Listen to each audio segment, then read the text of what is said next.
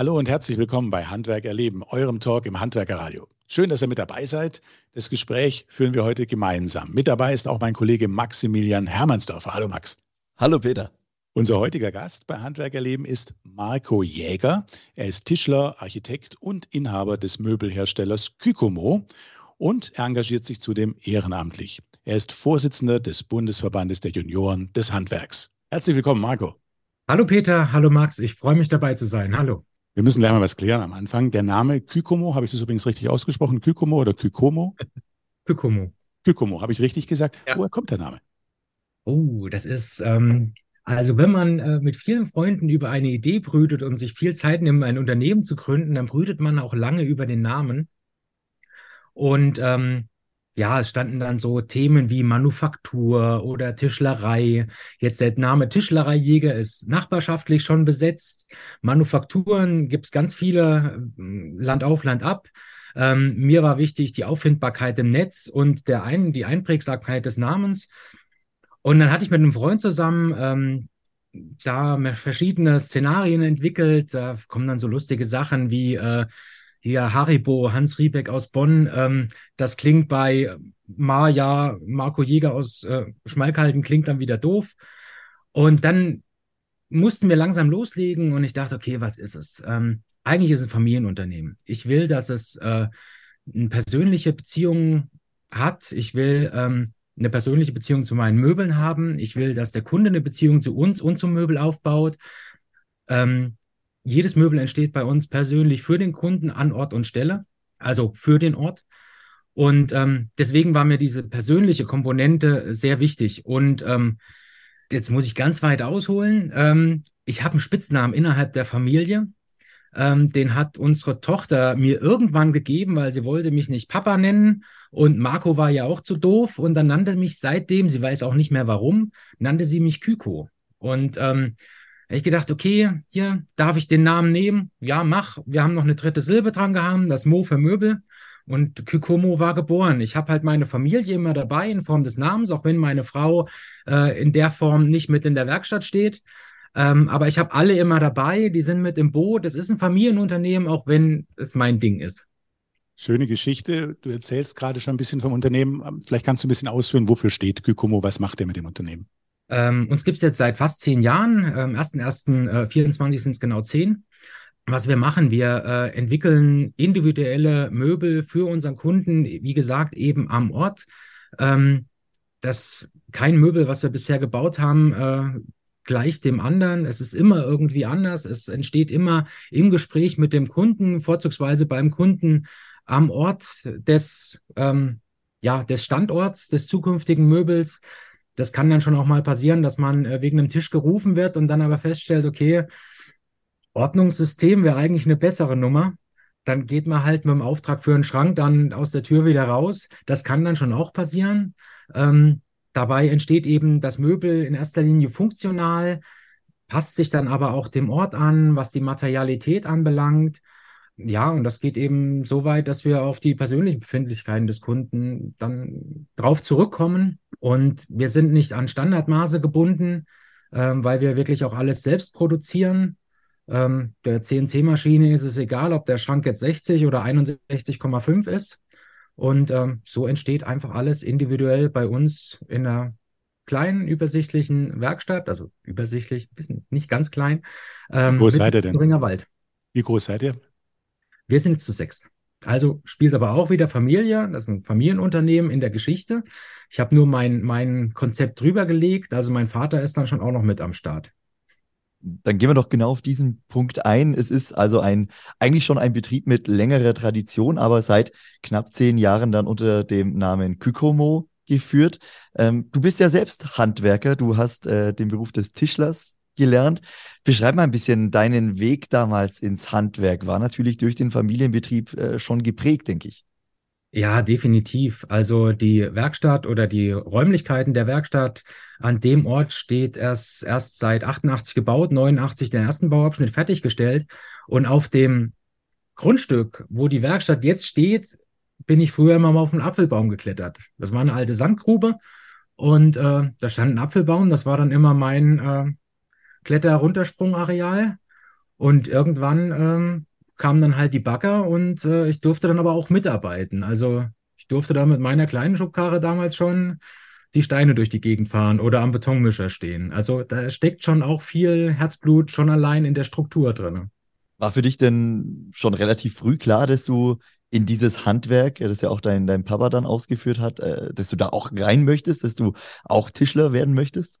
Ja, also in, in erster Ehe auf jeden Fall. Ich bin ja aber dann nochmal, um den Horizont zu erweitern, was ja immer nicht schaden kann, bin ja auch ein paar Jahre nochmal, wie man so schön sagt, fremdgegangen. Also ich habe dann nach meiner Ausbildung zum Tischler, habe ich dann meinen sozialen Dienst geleistet und habe dann Architektur studiert und ein paar Jahre als Architekt gearbeitet und bin dann mit dem Background wieder zurück in die Tischlerei gegangen. Habe mein Konzept geschrieben, drüber gelegt und seitdem sind wir am Start. Das ist jetzt ein ganz spannendes Thema, da steigen wir vielleicht ein bisschen tiefer ein. Ähm, du hast ein Konzept geschrieben. Wie kam es darauf, dass du jetzt was anders machen möchtest? Du hast quasi 2014 war das, hast du gegründet in dem Sinne nochmal, oder? Genau, ja. Ja, das hatte, hatte die Bewandtnis. Ich wollte die Energie, die schon drinne steckt, die wollte ich natürlich mitnehmen. Also das, was an Erfahrung, ähm, ja, an Erfahrung seitens meines Vaters, ähm, das wollte ich alles behalten, wollte aber nicht einfach das Alte fortsetzen, sondern wollte ja was draufsetzen, wollte es neu machen, wollte es erneuern. Und ich wollte natürlich auch ein bisschen von der Bautischlerei weg, weil das ist schwierig, ähm, heutzutage als Tischler eine Bautischlerei äh, noch zu führen, wenn man sich nicht komplett drauf verlässt, weil der Maschinenpark, den man haben muss, ist sowohl beim Möbeltischler als auch beim Bautischler so komplex geworden, ähm, dass beides parallel abzudecken eigentlich sind zwei unterschiedliche Firmen, die vielleicht zufällig im selben Gebäude sind. Ähm, aber das wollte ich eben nicht. Also ich wollte nicht mehr äh, Fenster und Türen produzieren, ähm, sondern ich wollte mich tatsächlich auf die Möbel verlegen und deswegen das neue Konzept. Das neue Konzept hat bestimmte Schwerpunkte. Du hast ja, du hast dir das ja lange überlegt, oder? Dieses, du hast lange an diesem Konzept gearbeitet und es gründlich durchdacht und das wie eine Gründung im Endeffekt aufgezogen genau. mit Businessplan und allem drum und dran, oder? Ja, ja. Also da habe ich mich sehr intensiv mit beschäftigt. Da hatte ich mich seinerzeit, äh, sind wir gerade Eltern geworden und ich habe dann die, äh, das Erziehungsjahr eigentlich genutzt und habe geschrieben und Kaffee getrunken und äh, auf Spielplätzen rumgehangen und äh, drüber nachgedacht und so weiter. Und da gab dann eins eben das andere und eben auch die Frage, was will ich? Und ich wollte damals eben schon ähm, ja ökologisch nachhaltige Möbel produzieren. Also Nachhaltigkeit in dem Sinne, dass wir jetzt auch mittlerweile, wo wir Kunden haben, die schon länger dabei sind, auch und die jetzt umziehen, dann nehmen wir halt die Möbel und bauen die um und dann wird aus einem äh, Arbeitszimmer wird auf einmal ein Kinderzimmer, weil auf einmal die Schränke jetzt, die vorher an der Wand hingen, werden jetzt zu Unterschränken und dann kommt ein Hochbett oben drauf. Was für mich eben einfach nur sinnvoll ist, die Sachen äh, wieder zu verwenden äh, zum Thema Nachhaltigkeit und das Ganze eben auch damals schon unter einem ökologischen Aspekt äh, betrachtet und gesehen, ähm, dass eben die Materialien, die wir verwenden, natürlich zertifiziert sind, dass wir teilweise ähm, Bäume angeboten bekommen, die legen wir uns hin, die lassen wir einschneiden, legen die uns hin, packen die aber auch nicht energetisch aufwendig in eine Trockenkammer, sondern die liegen dann halt vier Jahre. Ne? Investitionen in die Zukunft. Und ähm, irgendwann, wenn das Holz trocken ist, wird ein schönes Möbel draus. Und wir achten dann eben drauf, auch drauf, was kommt dir auf die Oberfläche drauf. Ähm, das sind dann eben nur die Wasserlacke oder eben die Öle und Wachse. Und nur wenn es tatsächlich sein muss, weil es einfach nicht anders geht. Dies gibt es natürlich auch. Also zum Beispiel bei einem, bei einer Badewanneneinfassung äh, aus furnierter Oberfläche oder in einem furnierten Nussbaum da komme ich halt in Verbindung mit heißem Wasser, komme ich bei einem Öl nicht mehr sehr weit voran und dann muss es halt doch ein Lack sein, der, ein Bootslack, der das eben auch ab kann. Und diese Positionierung hast du auch in ein Marketingkonzept eingesteckt äh, dann sozusagen oder einfließen lassen. Also du hast die Positionierung gerade beschrieben, aber das muss man ja auch dann erklären. Genau. Also das ähm, ist genau so. Da ist dann ein oh, 40-seitiges, ein 40-seitiger Businessplan draus geworden letztlich, der eben genau das alles beschrieben hat. Also wo halt auch genau die Partner, die sich um äh, das Marketing kümmern, äh, mit schon gelistet waren. Ähm, ich glaube sogar, dass es da schon die ersten Entwürfe fürs Briefpapier gab. Ähm, das Logo ist markenrechtlich geschützt, der Name ist markenrechtlich geschützt. Ähm, das steht da alles schon mit drin. Und das äh, war mir auch zu dem Zeitpunkt nicht bewusst, also zumindest habe ich es nicht mit diesem Ziel gemacht. Ich habe es halt für mich gemacht, um das Ganze auf feste Füße zu stellen, aber das war dann offensichtlich auch so gut äh, im externen Lesen, dass ich daraufhin den Thüringer Strategiewettbewerb für innovative Gründung gewonnen habe, mit dem Papier. Und gab es darauf dann auch ein Finanzierungskonzept? Ja, das gab es auch. Also weil ich auch eben äh, wusste, was will ich. Ähm, die Werkstatt wurde nochmal komplett umgebaut, Arbeitsabläufe umstrukturiert, Maschinen umgestellt, ähm, dass es eben für mich einfach eine wirtschaftlichere Nummer ist. Und ähm, ich wusste dann eben auch, was brauche ich als der, der die letzten Jahre in der Architektur am Rechner gearbeitet hat. Ähm, was brauche ich, um über das Handwerkliche hinaus noch ein bisschen mehr Spaß zu haben. Sprich, meinen Rechner an die Maschine hängen, sprich CNC-Technik da reinzustellen. Und dann gab es halt noch ein, äh, ein Finanzierungskonzept mit den 1, 2, 3 Maschinen, die ich noch zusätzlich haben wollte. Ja, und die wurden dann finanziert, gekauft, hingestellt. Los ging's. Und wenn du jetzt so zurückblickst, jetzt sind es ja bald zehn Jahre, am nächsten Jahr dann zehn Jahre, oder? Ähm, dass du quasi deine Gründung lebst. Ähm, was war jetzt so die größte Herausforderung für dich beim zweiten Gründen ja sozusagen? Das eine Mal, das erste Mal war ja schon dein Vater. Den Betrieb hast du dann wann übernommen eigentlich? Na, in dem, in dem Jahr davor haben wir langsam in die Vorbereitung angefangen und offiziell wirklich Stichtag, richtig ging es los am 01.01.14. Mhm. Und was war jetzt die größte Herausforderung? Das ist eine schwierige Frage. Der, jeder Tag ist da so eine kleine Herausforderung. Aber jetzt so im Nachhinein betrachtet, Barmherzigkeit der Seele, würde ich jetzt, äh, würde ich alles wieder genauso machen. Und es gab nichts, wo ich dachte, okay, das war jetzt aber ein fetter Felsbrocken. Nee, ich glaube, mit Ruhe und Gelassenheit äh, war das irgendwie alles äh, aus dem Weg zu räumen. Und so die größte Herausforderung ist tatsächlich nur die Bewältigung des Alltags oder jedes Projekt ist da schon eine Herausforderung. Was ist es für ein Kunde? Äh, wie kommst du mit dem klar? Ähm, kommst du mit dem klar? Es also kann auch mal passieren, dass man nicht klarkommt ähm, oder dass man sich nicht versteht. Von daher ist jedes Projekt eigentlich die nächste große Herausforderung. Oder würdest du sagen, du hast es auch schon so gut geplant gehabt, dass wirklich dein Plan echt aufgegangen ist oder hast, musstest du immer wieder justieren irgendwo? Naja, das ist ja so, dass man ähm, eigentlich sowieso immer einen Plan haben sollte, ähm, der halt so ein paar Jahre äh, vorausblickt. Ähm, und wenn man den hat und wenn man den äh, versucht umzusetzen und auch wenn es mal vielleicht ein Jahr länger dauert als oder zwei Jahre länger als der Plan das vorgesehen hat, also man nimmt sich ja zum Beispiel vor, ich möchte eine gewisse Unternehmensgröße haben, so und so viele Mitarbeiter, um so und so viel Umsatz zu generieren, um so und so viel tilgen zu können. Also sind so die, die Basics, die einem dann von der Bank auferlegt werden. Und ähm, ja, und diesen, diesen Plan, den hat man und den äh, schreibt man fort oder den vollführt man und den erfüllt man und dann macht man sich mal wieder neue Gedanken, wenn neue Herausforderungen kommen und setzt dann irgendwann auch mal, ja, einen erweiterten Businessplan und ein neues Konzept auf und plant sich immer weiter nach vorne und wenn man einen Plan hat und den abarbeitet, dann ist alles schon gar nicht mehr so schwer.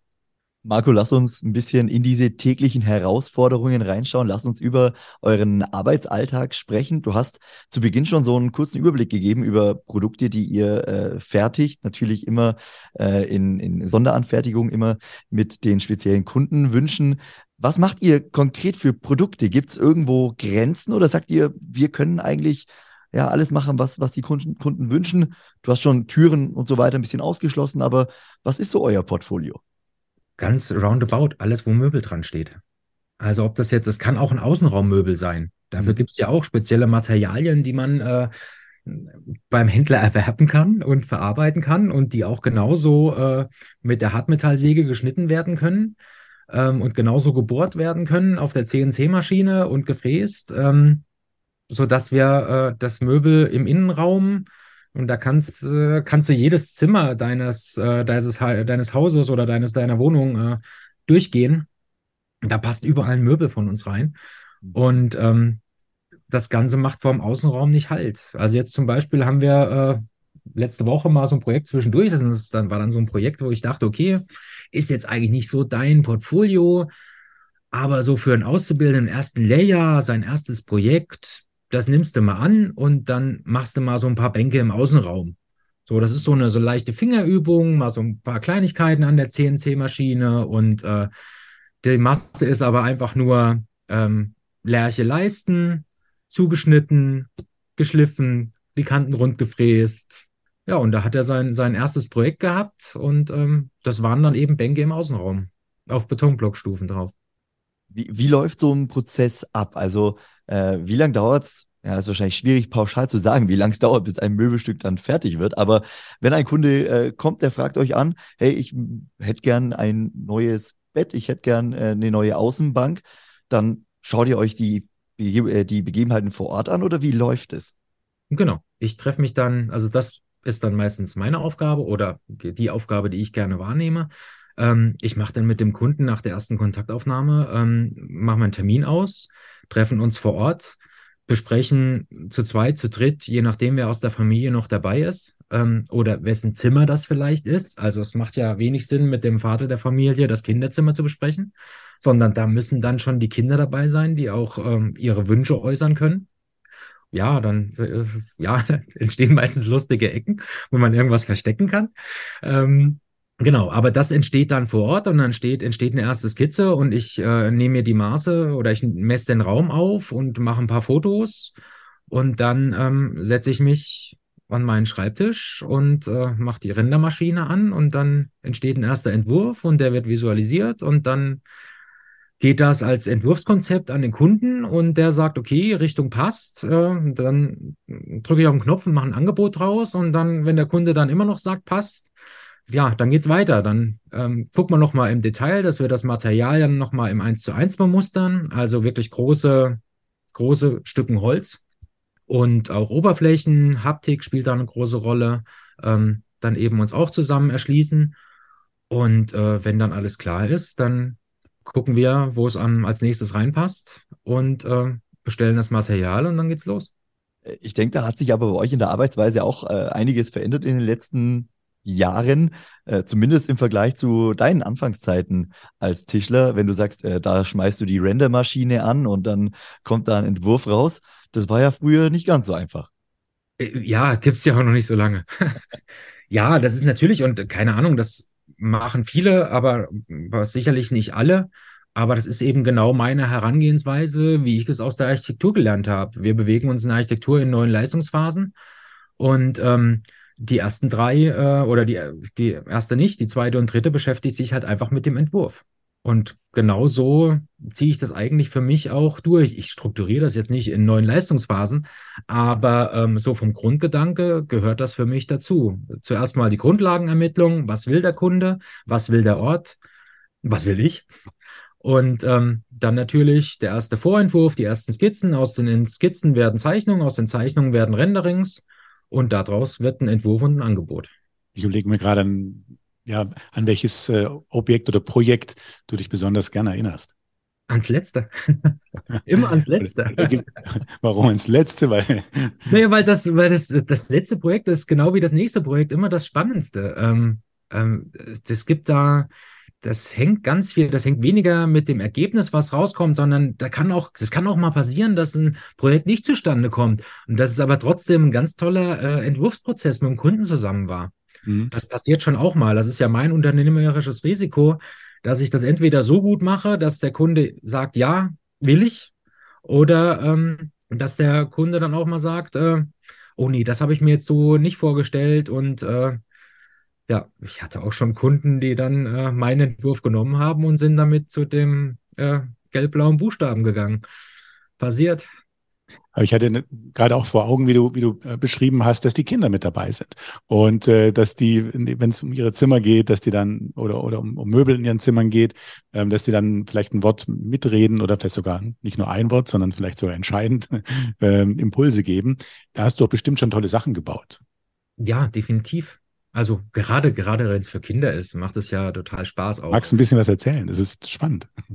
Ähm, ja, was, äh, dann ist tatsächlich so die Frage, äh, was, was äh, soll es können? Also ähm, da gibt's dann, äh, keine Ahnung, den Platz zum Schlafen und dann gibt's die große äh, Ecke zum Schlafen für die Kuscheltiere, weil die wollen ja auch irgendwo wohnen. Die werden dann halt berücksichtigt. Ähm, das sind in zehn Jahren sind das vielleicht nicht mehr ganz so viele, dann stehen dann vielleicht irgendwelche Enzyklopädien oder irgendwelche Technik oder irgendwelche schönen Buchbände ähm, an derselben Stelle. Aber im Moment war der Platz dann ähm, für die Kuscheltiere geplant oder ähm, ja, dass eben die Modelleisenbahn äh, irgendwo mit hin sollte. Dann gibt es da halt ein großes Podest, wo dann die äh, einmal zwei Meter Modelleisenbahn drunter geschoben wird und im, äh, in den kalten Monaten, äh, November, Dezember, Januar, Februar, kommt sie wieder raus und dann steht sie ein bisschen im Raum und dann kommt sie den ganzen Sommer wieder unten rein und, und solche Sachen einfach. Ja, ihr habt den, den, ja den ökologischen oder den nachhaltigen Ansatz. Und wenn man sich aber eure Webseite anschaut, dann gibt's da Worte wie ja, Applied Kinesiologie oder man findet Feng Shui. Was hat's damit auf sich? Fangen wir mit dem leichteren an. Also Feng Shui. Feng Shui ist ja auch ein, ist ja ein Konzept aus der, aus der Innenarchitektur heraus, was eben ja den Raum auch an sich berücksichtigt. Also vom Prinzip her genau das, was wir tun. Ähm, das, was wir den Kunden anbieten an der Stelle oder das, was wir machen, sind immer nur Angebote an den Kunden. Wir können das machen, wir können Feng Shui-Berater beispielsweise mit dazu nehmen, müssen aber nicht. Von daher sind das immer Angebote an den, an den Kunden, die wir abbilden können. Und es liegt beim Kunden, ob er es möchte oder nicht. Und genauso verhält es sich auch mit, der, mit dem kinesiologischen Ansatz. Wir wissen ja, oder es ist ja so, dass äh, wir immer mehr Unverträglichkeiten haben. Das legt sich auch oder das äh, stellt sich auch eben in äh, Materialien und Oberflächen dar. Also wir sind ja eine Leistungsgesellschaft, in der ich von mir auch erwarte, dass ich meinen Schlaf effektiv nutze. Ähm, und dann möchte ich eben zum Beispiel, bleiben wir jetzt einfach beim, beim Beispiel Schlaf, ähm, da möchte ich eben auch gut schlafen möchte erholt schlafen. Und dann nützt mir es natürlich nicht, wenn nichts, wenn mein äh, Bett, in dem ich mich äh, aufhalte, so starke Ausdünstungen hat, dass ich danach konserviert aufstehe. Das äh, braucht kein Mensch. Und das ist eben das, das Grobe und das gibt es aber auch in, in, noch viel feiner. Also Unverträglichkeiten zum Beispiel ähm, reagiere ich, äh, auch wenn auch gering, auf Nussbaum. Das haben wir irgendwann mal zusammen rausgefunden und das ist interessant. Und ähm, darauf kann ich Rücksicht nehmen. Also was wir und auch wieder als Angebot einfach an den Kunden, was wir einfach machen können, dass wir eben das Material mit einer Heilpraktikerin, äh, Heilpraktikerin zusammen am Kunden testen. Das ist ein Angebot und das geht und das gibt's. Ähm, es gibt viele Menschen, die äh, daran glauben. Es gibt noch mehr Menschen, die das ablehnen und äh, sagen, hier, alles Quatsch. Aber es gibt auch genug, die daran glauben und äh, die fühlen sich davon auch angesprochen, sind aber nicht ganz so viel, es ist relativ übersichtlich. Aber es ist einfach ein, ein Teil des Ganzen. Diese, diese Möglichkeit ähm, zahlt auf eure generell auf eure Positionierung ein, auf die Philosophie eures Unternehmens. So, das ist ein Teil, ein Teilbaustein von dem, was du vorhin geschildert hast. Kann man das so sagen? Richtig, ein Teil des Ganzen. Wenn du das Ganze jetzt nochmal vielleicht mit, mit drei Kernaussagen beschreiben würdest, wofür steht ihr? Also wir stehen eigentlich in der unserer Arbeit, in der vollständigen Einbeziehung des Kunden.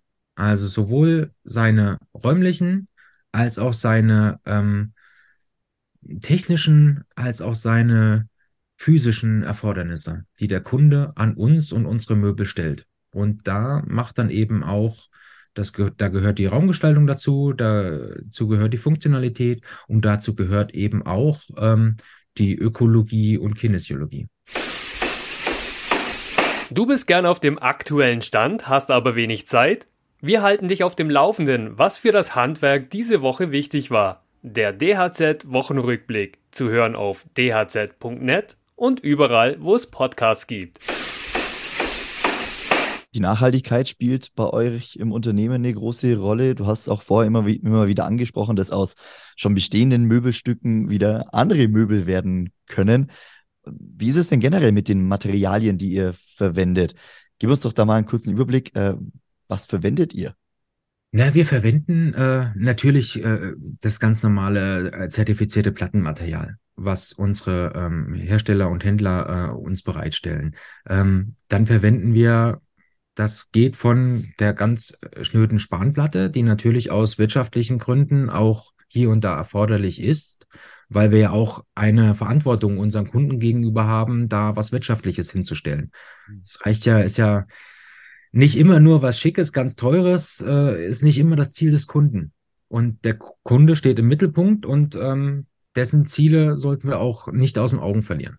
So, dann haben wir natürlich ähm, äh, Plattenmaterialien, die wir mit edlem Furnieren belegen. Da habe ich jetzt erst wieder Bestand von einem ähm, alten Tischler, der sein Geschäft aufgegeben hat, äh, übernommen. Irgendwie 1500 Quadratmeter wunderschöne Furniere. Da freue ich mich schon drauf. Die sind erstmal eingelagert. Das erste Möbel entsteht schon, ein Kinderzimmer in Nussbaum. Da war er wieder, der Nussbaum. Und was wir natürlich dann, also es, es geht gerade so in so Schritten weiter, von der Platte bis zum Massivholz. Also ähm, dann wirklich in, im, im letzten Ende oder in der, in der höchsten Steigerung dann eben der Baum, der vor vier Jahren noch ähm, vielleicht beim Kunden selbst im Garten stand. Das heißt schon auch ähm, extravagante beziehungsweise ja spezialisierte Möbelstücke. Ähm, wie würdest du eure Zielgruppe beschreiben? Also ich meine, klar, ich kann jetzt auch zu einem anderen Möbelhaus gehen und mir da einen Tisch holen. Aber die Leute sprecht ihr ja vermutlich nicht direkt an. Nee, also ähm, meine, meine Zielgruppe, äh, so die Generation IKEA Plus. Meine Kunden haben in den meisten Fällen nach, mit ihrem ersten erworbenen Geld aus dem ersten Job sich erstmal günstig eingerichtet, wirtschaftlich, sehr wirtschaftlich eingerichtet und ähm, sind jetzt ein paar Jahre im Job. Die Kinder äh, sind aus der Grundschule raus und jetzt geht's dann eben dran, ähm, ja, das, die Wohnung einmal wieder für die nächsten Jahre fit zu machen. Und dann kommen wir eben ins Spiel ähm, und dann entstehen eben individuellere Möbel, an die die Anspruch ähm, aus den Möbeln der ersten Generation, ähm, ja, die, den übersteigt. Gibt es denn in, in, in eurer Branche auch irgendwelche Trends? Also ich kenne es jetzt zum Beispiel aus dem Bereich äh, Sanitär. Da gibt es jährlich neue Trends, was Farben, Formen, Gestaltung anbelangt. Gibt es sowas in eurer Branche auch? Ja, also es gibt da auch dazu jedes Jahr äh, eine, eine große Messe oder ich glaube alle zwei Jahre es sogar nur mittlerweile. Mhm. Ähm, ja, wo eben neue Farben, neue Trends, meistens aus der Industrie äh, gezeigt und vorgestellt werden. Ähm, und das ist schon ganz starke, es gibt, es gibt Materialien und Farben, die überdauern alles. Also die, die Eiche, die gab es schon immer, die gibt es schon immer. Und da spreche ich jetzt nicht von der, äh, der, der Schwarzwald äh, Schrankwand, ähm, sondern Eiche kann ja auch wunderschön eingesetzt sein, aber die, die Materialität und Farbigkeit an sich, die existiert schon immer. Und dann gibt's aber auch ähm, ja, neue Farben, ob es jetzt äh, das pastellige Rosa ist in Verbindung mit einem hellen Holz, das entwickelt sich. Also das entwickelt sich jedes Jahr und es gibt dann äh, wie immer, äh, wie bei den Schlaghosen, gibt so ein, es gibt, gibt man auf, gibt man ab, mal ist es intensiver, mal ist es weniger. Äh, was ist denn jetzt zum Beispiel im Trend? Das, das, das, äh, das kann ich gar nicht so fest sagen, weil das äh, hängt auch immer äh, mit dem Kunden zusammen. Es gibt da keinen, keinen festen Trend in dem Sinne. Also es geht eher in Richtung hellere Farben im Moment. Was wir ganz häufig machen, sind ganz helle Grautöne in Verbindung mit einem kräftigen Massivholz zum Beispiel. Also Kontraste natürlich immer. Helle, helle, klare Flächen und dazu hohe Kontraste. Marco, wenn du nicht für dein Unternehmen tätig bist, nicht für Kykomo im Einsatz bist, äh, dann hast du immer noch Zeit oder vielleicht hast du sie auch nicht und nimmst du dir diese Zeit. Du engagierst dich bei den Junioren des Handwerks und du bist da der Vorsitzende des Bundesverbands der Junioren des Handwerks. Ähm, vielleicht kannst du noch mal ein bisschen ausführen, was ist Ziel und Zweck des Verbands? Also Ziel und Zweck des Verbandes, äh, wir bezeichnen uns ja selber als die Nachwuchsorganisation im Handwerk. Also Ziel unsererseits ist es, ähm, junge Menschen zum einen ein bisschen an die Verbandsarbeit zu führen. Das ist so der, der, ähm, der organisatorische Zweck. Und dann gibt es natürlich noch den inhaltlichen äh, Zweck, einfach äh, einen Austausch zu generieren. Also ein Netzwerk von jungen Menschen zu schaffen, die ähnliche Gedanken haben, die ähnliche Probleme haben, ähm, die sich mit jemandem austauschen möchten die eine Meinung außerhalb der normalen Beratungsorgane haben wollen. Und da greifen wir dann zu an ein.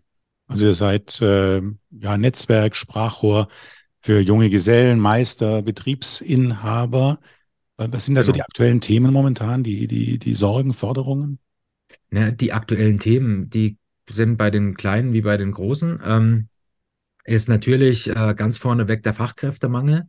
Ähm, dann die, die Materialpreise, die wir nicht immer locker fluffig an die äh, Kunden weitergeben können. Dann natürlich das Thema Energie, was uns umtreibt. Also da trifft es den, den Bäcker, der einen energetisch auch ja, stark fressenden Ofen hat. Äh, den geht das noch ein bisschen mehr an als äh, mich. Meine Energiekosten sind übersichtlich. Ähm, das tut dann nicht ganz so weh. Wo es bei mir dann zum Beispiel mehr wieder weh tut, ist, äh, wenn ich Holz zukaufe und sehe, wie die Preise steigen, weil die Trockenkammern äh, teurer werden, zum Beispiel. Ähm, ja, wo kriege ich meine PV-Anlage her? Äh, was hast du für einen Transporter? Bist du zufrieden damit? So ganz alltägliche Sachen. Und eben als Organisation, wie können wir als junge Menschen, junge Menschen, noch jüngere Menschen motivieren, den Weg ins Handwerk zu gehen. Eben nicht einfach einen Job zu machen und die Erfüllung in der Freizeit zu suchen, sondern die Erfüllung bereits im Job zu suchen. Nämlich einfach was zu schaffen, mit den Händen zu schaffen, äh, mit den Händen etwas zu erschaffen, ähm, was jeden Tag äh, befriedigt, jeden Tag glücklich macht und einem einfach mit dem Grinsen nach Hause gehen lässt und dann kann da noch kommen, was will und äh, vielleicht wird es noch schöner. Äh, das macht einfach tierisch Spaß. Auch wenn es mal anstrengend ist, auch wenn die Tage mal länger werden und die Nächte kürzer. Aber im Endeffekt, also ich für mich, da kann ich nur für mich sprechen. Also ich habe den Schritt ins Handwerk äh, zu keiner Zeit bereut und ich glaube auch nicht, dass ich das jemals tun werde. Wie hast du die Junioren entdeckt für dich? Mm, wir hatten einen sehr ähm, ja, sehr umsichtigen Berater in der Kammer, in der Handwerkskammer. Also ich bin über die Handwerkskammer zu den Junioren gekommen, beziehungsweise hat mich mein äh, Betriebsberater in der Gründung, ähm, hat mich darauf aufmerksam gemacht und hat gesagt, hey, es gibt hier die Möglichkeit, wir überlegen, ob wir bei uns in Südthüringen ähm, die Junioren des Handwerks gründen. Und da habe ich gesagt, oh, cool, toll, austauschen mit anderen, die genauso jung, dynamisch äh, Anschluss suchen. Äh, klang für mich spitze. Und dann war ich auf der äh, ersten Veranstaltung, auf dem ersten Treffen und hoppla hopp hatten wir einen Verband äh, oder einen Verein aus den Angeln gehoben und ich war dann in Südthüringen erstmal ähm, Vorsitzender. Und dann findet der erste Bundeskongress statt und man unterhält sich auf einmal mit ganz vielen Menschen aus dem gesamten Bundesgebiet und stellt fest, hey, das macht ja total Spaß. Und die sind ja alle richtig gut drauf und die haben ja alle tolle Ansichten und Meinungen.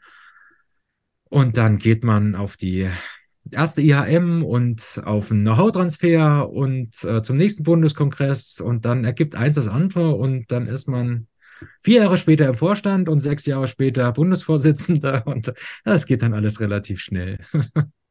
Wie ist denn dieser Verband in den letzten Jahren gewachsen oder wie hat er sich entwickelt? Also ihr seid ja vor Ort bei vielen verschiedenen äh, Veranstaltungen, habt einen eigenen äh, Kongress. Ich glaube, nächste Woche steht ein Termin äh, mit dem ZDH-Präsidenten äh, Jörg Dittrich an.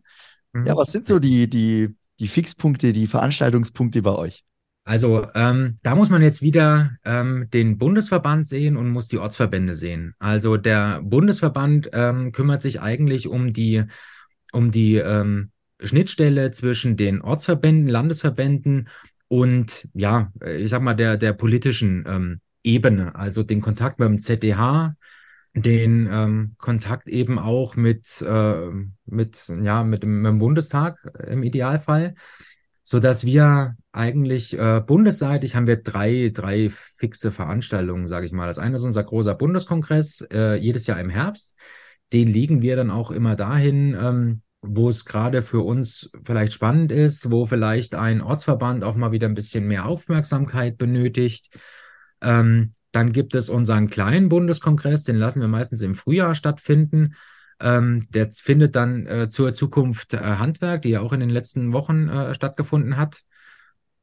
Vorher eben zur IHM. Jetzt waren wir wieder zusammen auf der Zukunft Handwerk, was auch für uns eine tolle Plattform ist zum Austausch. Und dann gibt es immer noch eine Zwischenveranstaltung, wie gesagt, bundesseitig. Das war in der Vergangenheit unser Know-how-Transfer. Ähm, sprich, wir haben uns eigentlich getroffen und sind drei Tage lang ähm, in den Bundestag äh, gegangen, ähm, haben uns die, an die Arbeit dort angeschaut, ähm, haben uns mit Bundestagsabgeordneten ausgetauscht, getroffen, überparteilich natürlich, ähm, haben auch mal eine Sitzung im Wirtschaftsministerium beigewohnt, in einem Ausschuss mitgesessen, ähm, um einfach auch da ein besseres Verständnis für das, was äh, passiert und wie, ähm, wie Entscheidungsprozesse einfach auch ähm, auf politischer Ebene ähm, erfolgen, ähm, um das besser zu verstehen und uns da vielleicht auch ein bisschen besser einzubringen und ähm, an der Stelle auch ähm, mehr den Blick auf Handwerk und auf Jugend ähm, oder auf junge Menschen im Handwerk äh, zu richten. Das, was in der Vergangenheit oder in den letzten Jahren immer mehr abgenommen hat. Also wenn man sich da die Statistik zum Beispiel mal anschaut, wie viele Handwerksmeister noch äh, im Bundestag sitzen, dann ist das erschreckend, ähm, wie wenig äh, wir da vertreten sind. Ist aber eben auch dem geschuldet, dass unsere ähm, Arbeit ähm, ja sehr viel Zeit auch in Anspruch nimmt. Und dann muss man die Zeit eben für ein Bundestagsmandat eben auch irgendwie noch übrig haben, weil man will ja seine Firma auch nicht aufgeben. Und da ist es ganz klar, dass es immer weniger wird. Und umso wichtiger ist es eben dann auch Gremien zu haben, die eben diesen Kontakt noch halten. Und das ist, ähm, das sind wir vielleicht im ganz Kleinen nur, um da ein Verständnis für zu, zu schaffen oder zu befördern. Und im Größeren sind das eben die Kammern, die wiederum ähm, ihr Sprachrohr im ZDH haben und die wiederum äh, direkt äh, an die Bundespolitik angebunden sind. Und denn nur so können auch Entscheidungen in unserem Sinne, im Sinne des Handwerks getroffen werden, indem eben die Ortsverbände eben ihre Aufgabenstellungen an die Kammern geben. Die Kammern nehmen sie mit in den ZDH und der ZDH nimmt sie dann eben mit zum Gespräch mit Scholz, Habeck und so weiter. Also man kann was bewegen in dem Sinne, wenn man jetzt zu euch kommt, weil man bekommt schon Kontakt zu Entscheidungsträgern. Das ist sicherlich das eine, so wie du es ja. gerade geschildert hast wenn ich jetzt Junior wäre, was wären jetzt Gründe, wo du sagen würdest, kommt deswegen zu uns? Das, das könnte ein Grund für dich sein, bei uns mitzumachen. Dann muss ich jetzt nochmal kurz ausholen, nämlich äh, auf die Ebene der Ortsverbände gehen. Also die Ortsverbände sind, ja, salopp gesagt, die Stammtische vor Ort. Ähm, das ist wirklich das Netzwerk, von dem ich als erstes profitiere. Ähm, dass ich eben einen befreundeten Klempner, Elektriker, Maler, Bäcker, Fleischer äh, habe, der eben mit mir zusammen am Tisch sitzt, der vielleicht ähnliche Probleme hat, mit dem ich vielleicht eine Energiegenossenschaft gründen kann oder ähm, der für mich äh, mal Ansprechpartner ist, wenn ich gerade irgendein Problem habe, was ich ganz schnell lösen muss. Mhm. Ähm, also einfach da dieses funktionierende kleine Netzwerk, das äh, macht die Ortsverbände aus. Die Landesverbände, dann wieder eins oben drüber, die machen dann wieder, schließen dann wieder eben den Kontakt zur, ähm, zur Landesregierung oder zum Bürgermeister, der dann vielleicht auch einge, äh, eingeladen ist mal zu der Veranstaltung. Und auch da entstehen wieder Synergien, die den, die Einzelgruppe oder die Gruppe und auch jeden Einzelnen in der Gruppe ja davon profitieren lassen. Wie, wie lange bin ich eigentlich Junior? äh, die, die Satzung der meisten äh, Ortsverbände äh, ist bei 40 begrenzt. Habe ich vorhin richtig gesagt. Junge Gesellen, Meister, Betriebsinhaber. Wo, wo ist da der Schwerpunkt bei euch? Na, wirklich, äh, eigentlich genau die. Also äh, die jungen Gesellen, aber mit ähm, Betriebsverantwortung ist dann schon eher der Wunsch. Ähm, aber eben natürlich die Meister und die Meister, die in absehbarer Zeit äh, die Betriebe übernehmen oder übernommen haben oder vor der Entscheidung stehen und einfach nochmal jemanden brauchen, mit dem sie darüber reden.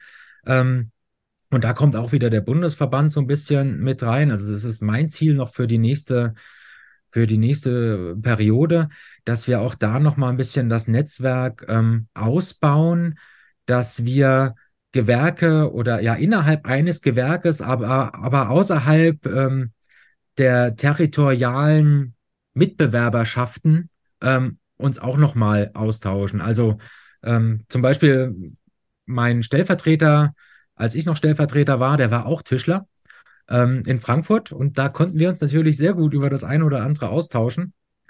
Und so geht das eben auch anders, weil man unterhält sich ja weniger mit dem eigenen Nachbarn, der vielleicht denselben Kunden hat. Ähm, da ist das dann schon mit ein bisschen Distanz auch einfacher. Und das ist noch so ein bisschen mein Ziel, dass wir da auch noch ein bisschen die Gewerke-Netzwerke ein bisschen mehr rauskitzeln. An dem Bundeskongress kann da eigentlich jeder teilnehmen, der auch in den, in den Ortsgremien ist? Oder ähm, wie ist das organisiert? Da kann jeder teilnehmen. Die Einladung geht äh, organisiert über die Landesverbände an alle Ortsverbände und dann eigentlich an alle Mitglieder. Und jeder, der sich anmeldet, ist gerne äh, willkommen und kann gerne mit dazustoßen. Da wird ja auch der Top-Gründerpreis des Handwerks verliehen. Ja, richtig, genau. Dies Jahr in Frankfurt. Genau, ich sage es deswegen, weil die Kollegen vom Handwerkmagazin da ja ähm, auch engagiert sind. Von dort wird er ja organisiert und vergeben und das äh, wird in Kooperation mit euch dann auf der Veranstaltung wird er dann dort verliehen. Das hat ja schon eine gewisse Tradition. Ja, das ist so und äh, auch das ist jedes Mal äh, äh, total spannend. Ich bin da auch seit Jahren, äh, anfangs nur als Gast und jetzt mittlerweile darf ich dann auch hier und da mal einen Preis übergeben. Das ist schon sehr angenehm, ähm, weil es sind eben herausragende, tolle, neue Konzepte, die da natürlich alle Bewerber sind spitze, aber manche sind dann, werden dann eben noch ausgezeichnet. Und ähm, das macht Spaß und das bringt äh, äh, positive Energien, noch zu sehen, was, was da so, so drinne steckt und was möglich ist. Und ähm, also mir macht das jedes Mal Riesenfreude. Und ich sehe das Ganze auch ähm, unter dem Aspekt, dass es wichtig ist, und da bin ich sehr dankbar für diesen Preis, ähm, dass es sehr wichtig ist, eben dem jungen Handwerk eben dann auch eine, eine Bühne zu geben, um die wirklich nach, nach oben zu heben, der Öffentlichkeit oder den, den anderen, ich sage jetzt mal allgemein die Öffentlichkeit dazu, zu zeigen, was da Tolles entstehen kann, um daraus auch wieder äh, ja, ein, ein Interesse zu wecken und ein, ey, das ist ja toll, habe ich Bock drauf, das will ich auch. Ich gründe jetzt auch. Also das wäre so das, das Ideal. Und äh, deswegen finde ich es ganz wichtig, dem Ganzen immer eine Bühne zu geben und diese Best-Practice-Beispiele einfach nur auf den Sockel zu stellen, Scheinwerfer an und ey, guckt euch das an, das ist so spitze. Auf jeden Fall auch mal ein Grund, jetzt äh, Mitglied zu werden, um dann äh, beim Bundeskongress äh, die Gewinne auch zu erleben. Ja, äh, bis hier erstmal vielen Dank äh, für das Gespräch. Wir haben jetzt so ein paar persönlichere Fragen noch an dich, aber die sind äh, ja in der Kürze zu beantworten, wobei eine ist vielleicht doch ein bisschen ausführlicher, nämlich die Frage, wenn du die Gelegenheit hättest, mal einen Tag oder eine Woche mit jemandem zu tauschen, das ganz egal wer, mit wem würdest du gerne mal tauschen? Hm. Ich glaube, ich würde mit meinem jüngeren Ich, würde ich gerne noch mal tauschen. Das wäre was. Mit meinem jüngeren Ich würde ich gerne tauschen und würde sagen, hey, du kleiner Pubertierender, jetzt äh, mach dich auf Wanderschaft. Das ist das Einzige, was ich äh, bereue, dass ich nicht äh, drei Jahre lang den Rucksack gepackt habe und durch die Welt gereist bin und als Tischler noch mehr äh, Erfahrung gesammelt habe. Jetzt bin ich einfach, fühle ich mich zu alt dafür. Äh, passt auch einfach ins familiäre Lebenskonzept nicht mehr so rein. Ich könnte mich jetzt nicht hier drei Jahre verabschieden. Aber das wäre so was. Mit meinem jüngeren Ich würde ich tauschen mit dem Wissen von heute und würde dann solche Sachen wie drei Jahre Wanderschaft einfach mal durchziehen. Marco, du bist im Familienbetrieb äh, groß geworden. Äh, ich schätze dich jetzt schon auch heimatverbunden ein. Vielleicht passt die Frage dann ganz gut. Was bedeutet für dich Heimat?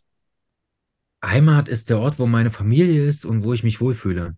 Das muss jetzt ähm, nicht in Südthüringen sein, das muss nicht in Thüringen sein, das muss auch nicht in Europa sein. Also Heimat ist für mich da, wo meine Familie ist und wo ich mich wohlfühle. Mhm. Da bin ich nicht an Ländergrenzen gebunden, in meiner Wahrnehmung. Ich stelle die Frage, was ist Glück für dich? Glück ist für mich meine Entscheidung selbst treffen zu können, dafür gerade zu stehen, ja, und mein, mein Leben selbst gestalten zu können. Hast du ein Vorbild, was dich inspiriert? Nein, habe ich nicht. Ich lese hier und da Biografien und kann aus vielen verschiedenen äh, Biografien mir immer was rausziehen, was ich total spannend finde. Aber letztlich schreibe ich meine eigene Biografie und ähm, deswegen habe ich da kein Vorbild. Hast du ein gewisses Lebensmotto oder ein Motto, nach dem du handelst? Jetzt, jetzt könnte ich aus der Architektur kommen, könnte sagen, der Tag hat 24 Stunden und nachts kann ich auch arbeiten, aber das ist kein gutes Beispiel. Ähm, lebe den Tag, genieße den Tag. Vielen, vielen Dank für dieses Gespräch und ich habe äh, einiges äh, mitgenommen. Ich glaube, wir haben einiges mitgenommen aus dem Gespräch. Ähm, unter anderem auf Wanderschaft gehen, ins Handwerk gehen, denn das zaubert einem ein Grinsen ins Gesicht. Das äh, hast du vorhin so ähnlich gesagt. Äh, wir wünschen dir auf jeden Fall alles Gute und bedanken uns für das Gespräch. Und äh, ja, vielleicht erklärst du noch ganz kurz und verrätst noch mal ganz kurz, wie kommt man denn zu den Handwerksjunioren? Wo finden wir euch? Wir haben auf unserer Website haben wir eine Karte mit den Ortsverbänden, die es gibt. Oder er schreibt, äh, man schreibt uns als Bundesverband einfach mal eine E-Mail und wir vermitteln dahin, äh, wo es einen Verband gibt. Und im Extremfall müssen wir mit eurer Kammern Gespräch führen, weil die führen meistens so die, die organisatorischen Fäden äh, erst in erster Linie, in erster Instanz zusammen. Und dann müssen wir vor Ort einfach einen äh, Ortsverband gründen. Marco, vielen, vielen Dank fürs Gespräch. Alles Gute. Vielen Dank. Herzlichen Dank. Ich danke euch.